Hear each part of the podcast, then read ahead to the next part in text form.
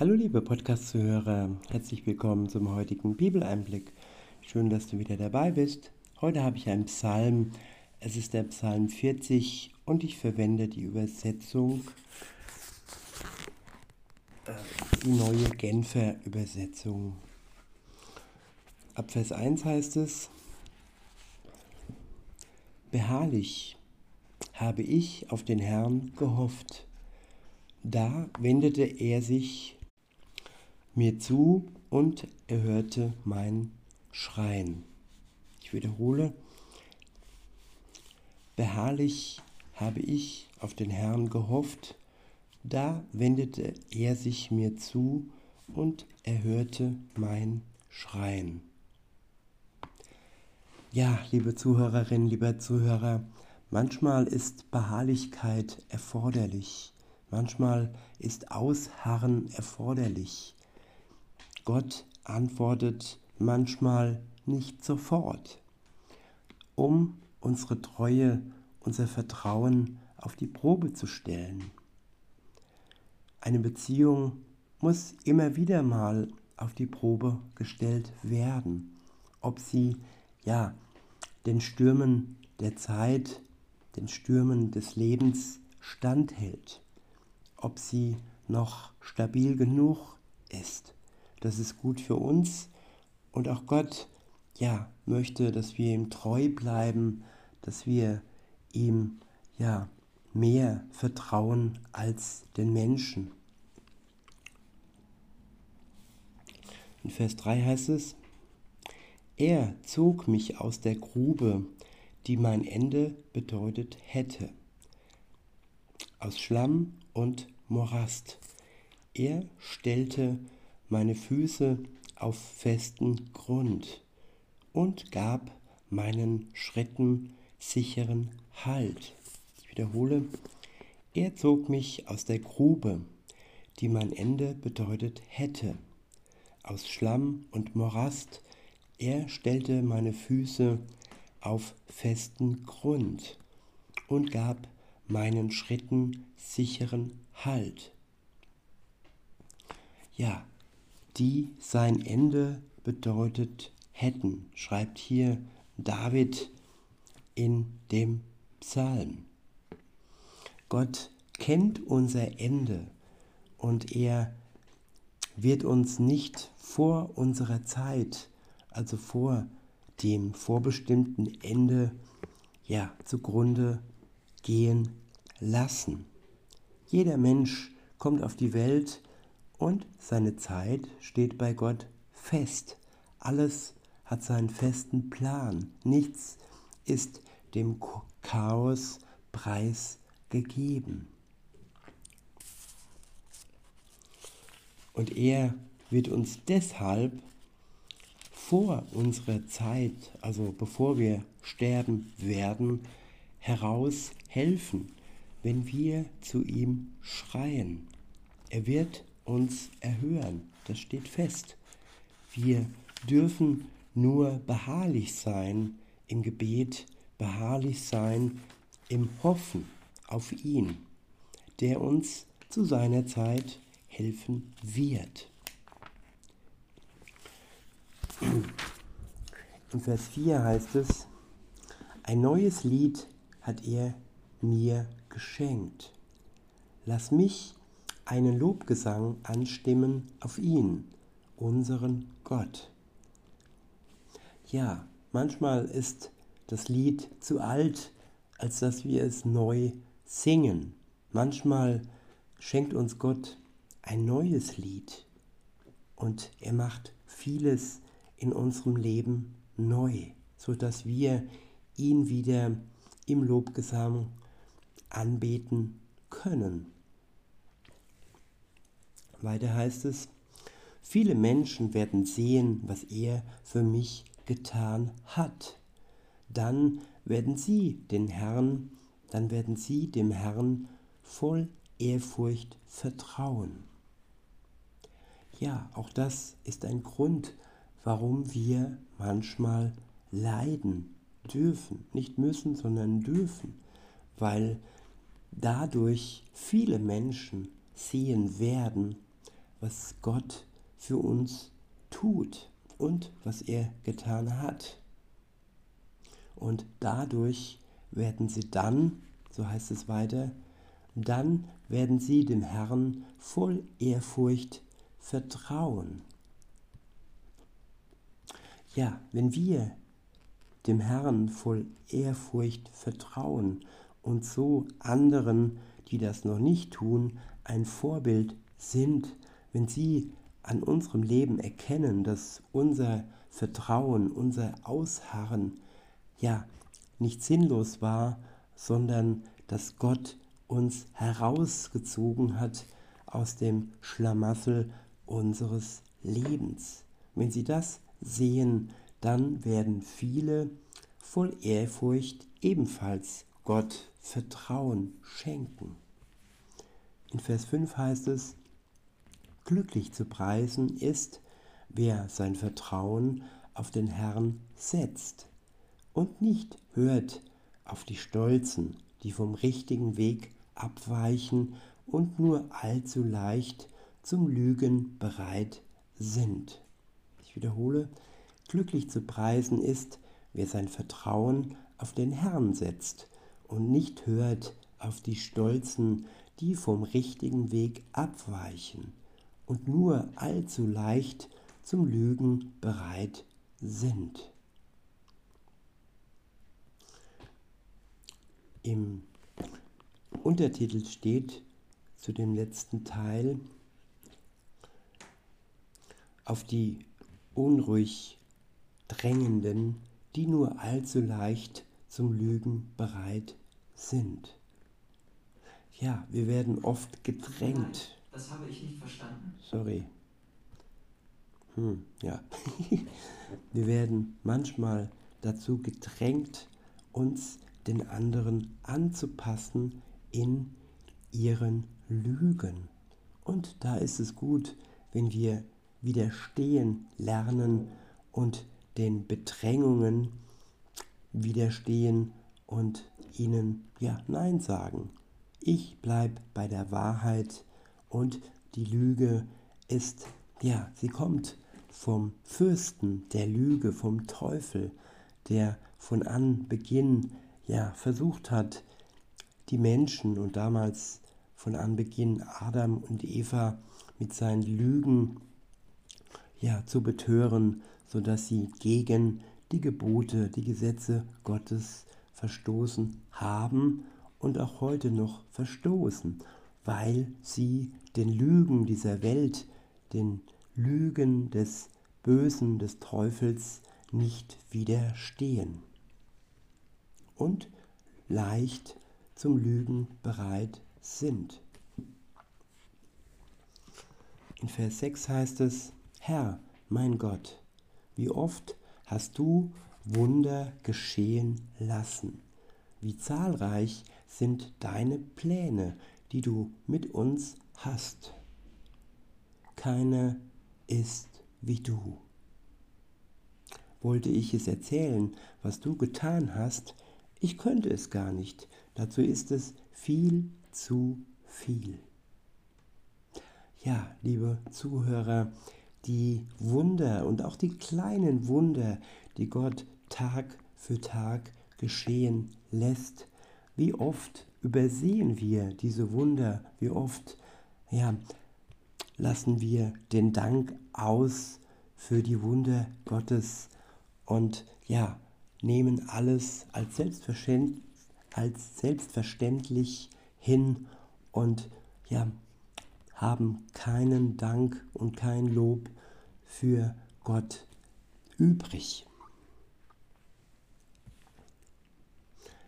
Weiter heißt es, an Schlachtopfern und Speiseopfern hast du, hast du kein Gefallen, aber du gabst mir Ohren, die offen sind für dich. Brandopfer und Sündopfer hast du nicht von mir verlangt. Da habe ich gesagt, hier bin ich. Im Buch des Gesetzes ist von mir die Rede. Ja, Gott möchte nicht, dass wir ihm Schlachtopfer, Speiseopfer und Brandopfer für unsere Sünden bringen. Er möchte, dass wir ihm sagen, hier bin ich. Unser Leben sollte Gott gewidmet sein und unser Hier bin ich sollten wir ihm Tag für Tag sagen, dass wir da sind und dass wir glücklich sind, dass auch er da ist, uns behütet, uns beschützt und das einzig wahre und wirkungsvolle Schlachtopfer, nämlich Jesus Christus, der für uns am Kreuz gestorben ist, für unsere Sünden, dass Gott uns dies ermöglicht hat, dass wir keine Opfer bringen müssen und er auch keine Opfer von uns verlangt, als einzig und allein unseren Dank. Und dass wir aus der Dankbarkeit heraus, nicht aus einem schlechten Gewissen, weil Gott macht uns gerecht und macht unser Gewissen rein durch sein Blut, durch Jesu Blut am Kreuz und so können wir befreit, heilig, geheiligt, gereinigt Gott ein dankbares Leben schenken, das ihm gefällt.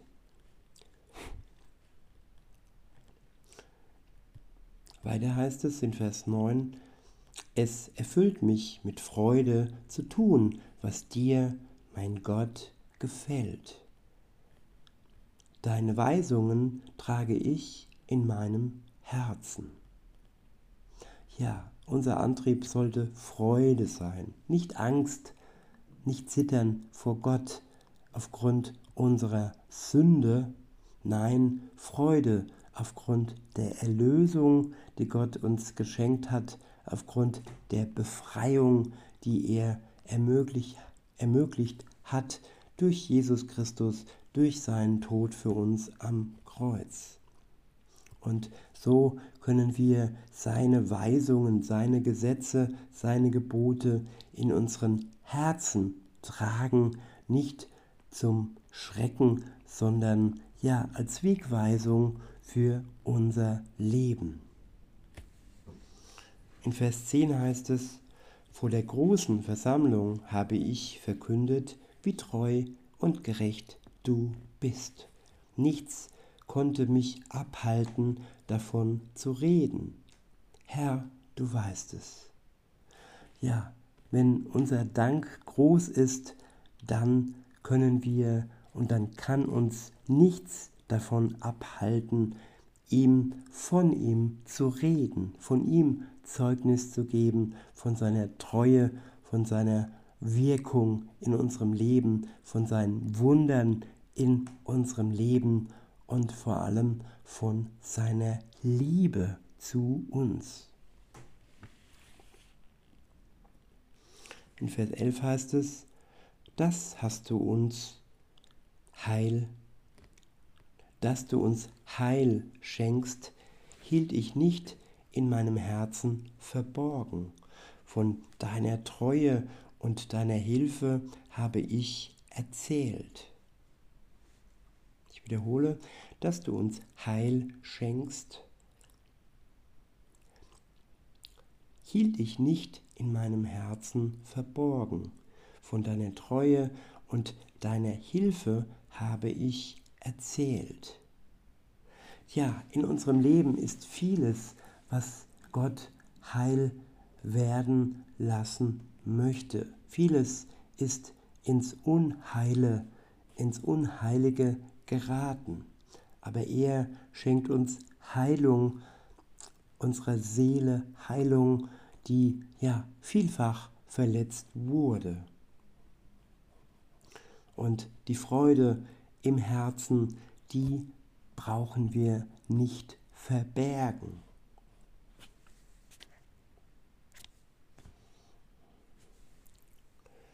Wiederhole und fahre fort dass du uns Heil schenkst, hielt ich nicht in meinem Herzen verborgen. Von deiner Treue und deiner Hilfe habe ich erzählt.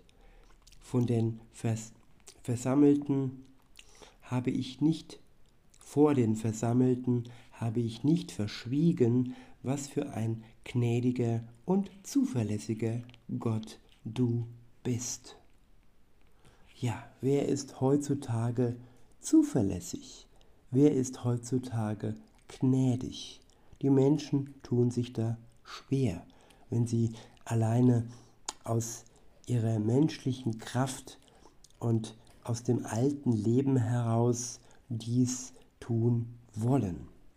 Nur wer ein neues Leben von Gott geschenkt bekommt und nur wer durch den Geist Gottes, der dann in uns wohnt, wenn wir an Gott glauben, ja, wirken und handeln kann, der wird es auch schaffen, dass er zuverlässig wird und dass er barmherzig mit anderen wird, die ihn verletzt und gegen ihn gesündigt habe, haben. Nur so ist das Gnädige, das von Gott kommt, in unserem Leben sichtbar. In Vers 12 heißt es, Du, Herr, wirst mir dein Erbarmen nicht entziehen, deine Gnade und deine Treue. Deine Gnade und deine Treue werden mein ständiger Schutz sein. Ja, das ist ein Versprechen für uns alle, dass Gott, wenn wir ihm vertrauen, an ihn glauben, dass er uns sein Erbarmen nicht entziehen wird. Und seine Gnade und seine Treue wird unser ständiger Schutz sein. Das ist ein Versprechen von Gott selbst. In Vers 13 heißt es, von allen Seiten dringt Unheil auf mich ein. Meine Sünden haben mich eingeholt.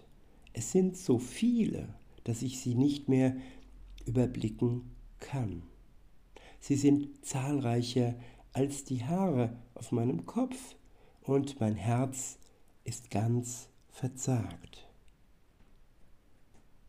Ja, das Unheil wird größer, wenn wir in der Sünde verstrickt sind. Und das, was wir verbergen wollen, die Sünden, die wir unter den Tisch, äh, unter den Teppich kehren wollen, sie holen uns irgendwann ein. Und ja, die Anzahl, sie wird nicht weniger Tag für Tag, wenn wir ohne Gott und ohne seinen Geist unser Leben äh, leben wollen.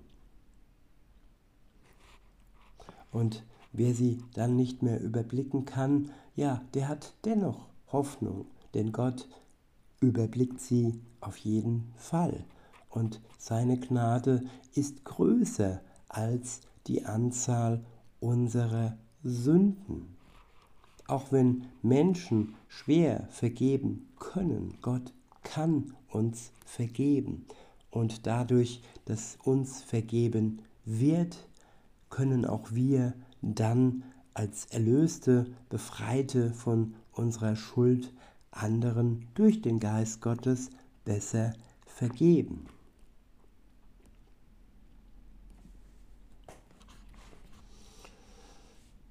Weiter heißt es in Vers 14, Herr, mögest du Gefallen daran haben, mich zu retten. Komm mir schnell zur Hilfe, Herr.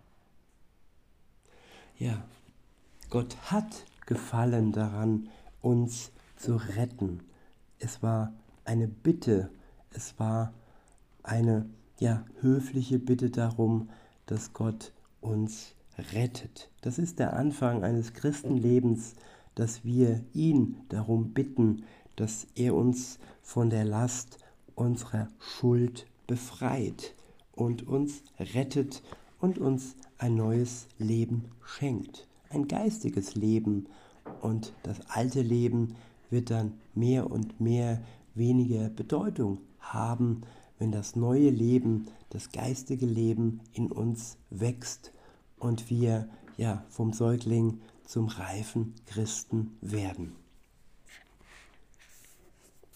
In Vers 15 heißt es, Hohn und Spott sollen allesamt ernten, die mich nach dem Leben, die mir nach dem Leben trachten und es auslöschen wollen.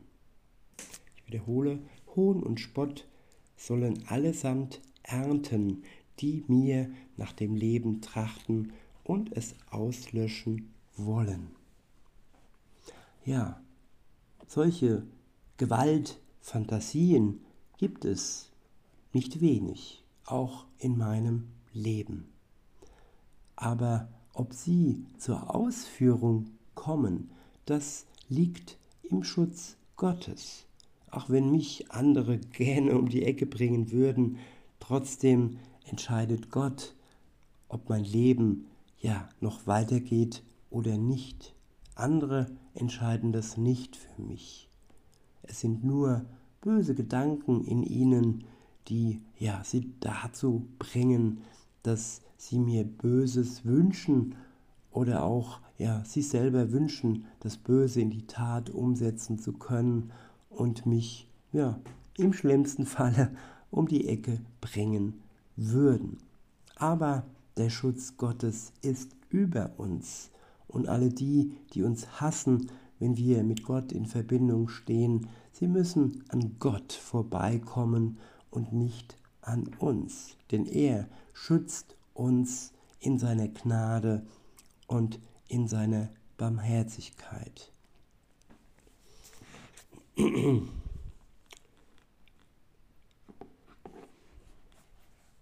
Weiter heißt es,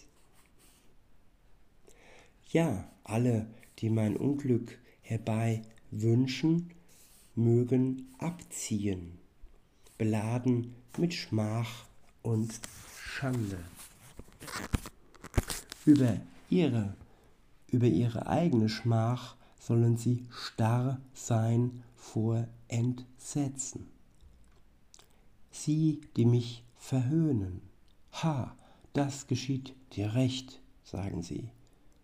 Doch alle, die dich suchen, sollen jubeln vor Freude über dich. Ja, alle, die nach deiner Hilfe verlangen, sollen es immer wieder bezeugen. Der Herr ist groß. Ich bin arm und vom Leid gebeugt, aber der Herr denkt an mich, du meine Hilfe und mein Befreier. Mein Gott, zögere nicht länger. In diesem Sinne, liebe Zuhörer, wünsche ich euch noch einen schönen Tag und sage bis denne.